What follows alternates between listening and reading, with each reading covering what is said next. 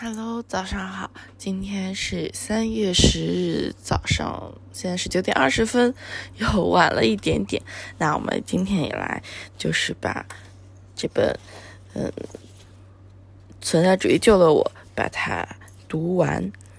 昨天就说到就剩最后一章了，最后一章是爱。那今天会呃把爱和尾声来我们大概看一看。爱这一章，其实它的主要命题就是如何给予、发现、接受爱。然后给出答案的是科尔凯郭尔和托斯妥耶夫斯基。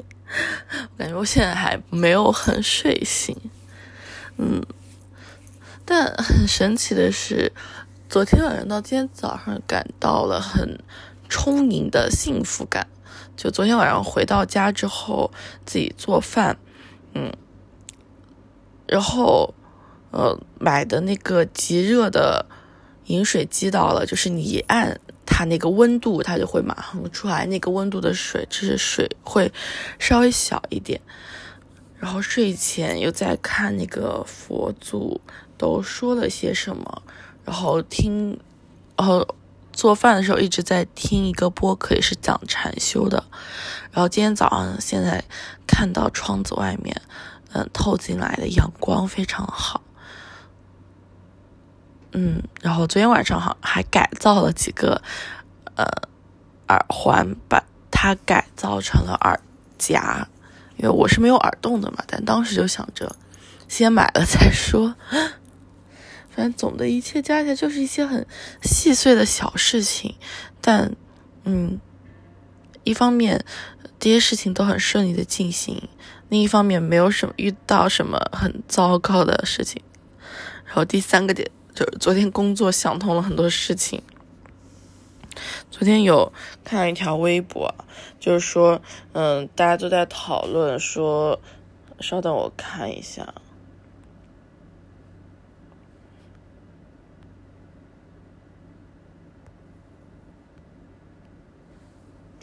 啊，说的是，呃，人际职场人际问题。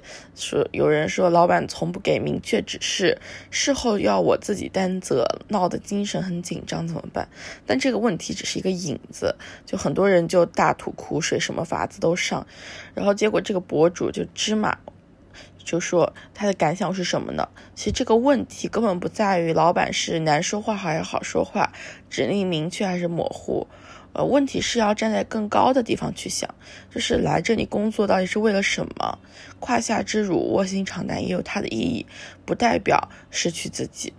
那么在职场，到底是为了混口饭吃，每个月十号领一份薪水呢，还是学会呃，希望学到更多技能，理解商业社会怎么运作，早点不受这气？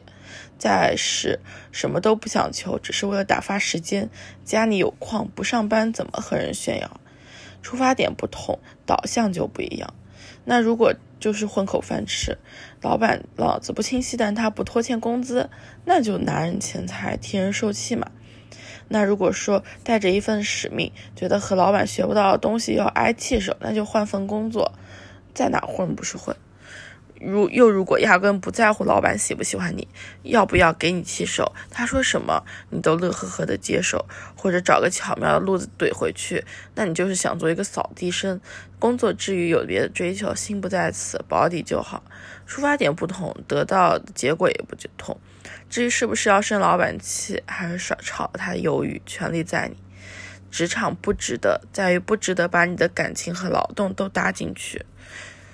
就昨天的话，我那个得到启示最深的就是要站在更高的地方去想，包括有一段时间我我其实还蛮生气的，然后我就在想，哼，我迟早也是要自己创业的，那我就从这边学到更多创业的小小技巧，然后看怎么处理这些事情就好了，然后让我。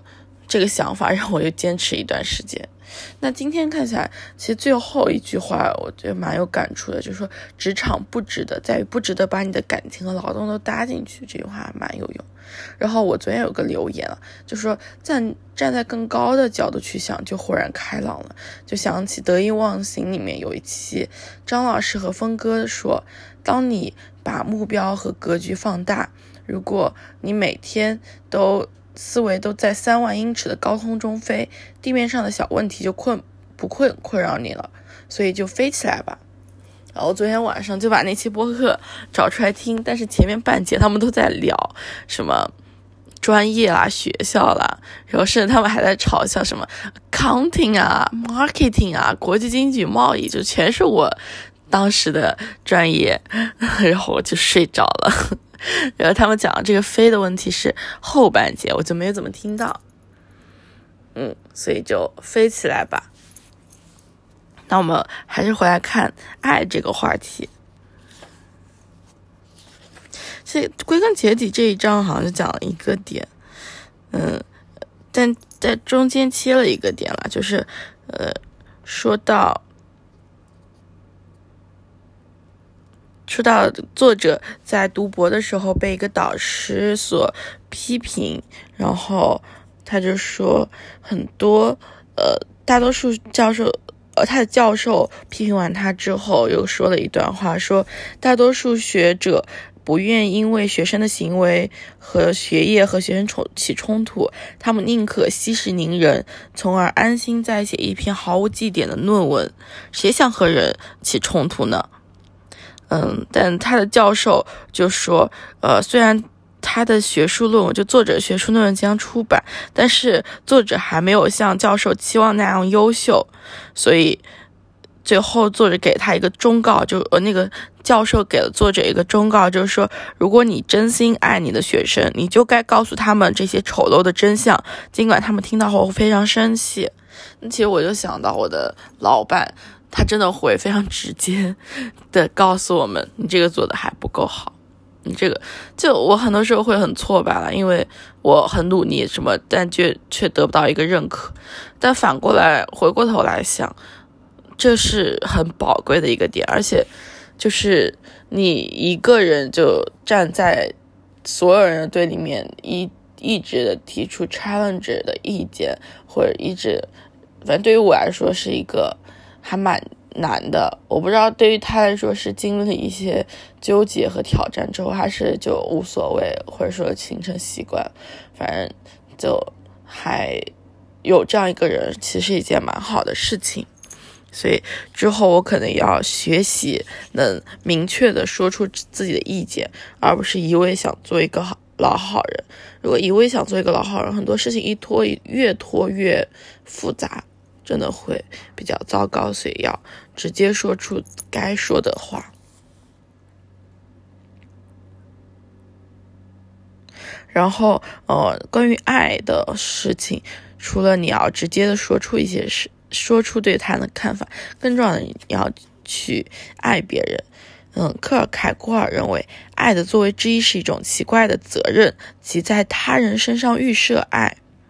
就是我们肩负这种责任，假定我们拥有爱所有人的能力，无论是我们喜欢的人，还是我们宁可绕路也要躲避的人，我们都能够去爱他们。但是，所有关于爱的描述中都没有提到温柔。但是，其实，呃。我们说到伤口很脆弱，意思说伤口对触碰极其敏感。那么人变得温柔时，自我和所有的阴谋诡计好像一时间都被融化了，爱的感觉更加强烈。我们会感动得迫不及待，想要伸手去抚慰他人。就是这是古希腊人认为的温柔，不仅能滋润灵魂，还能让人坦然面对外界的打击。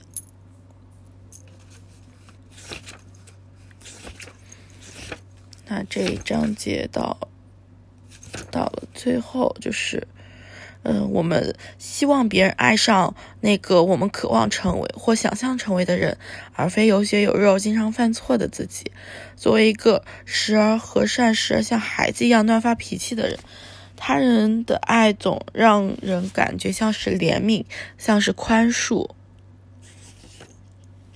所以，就是虽然。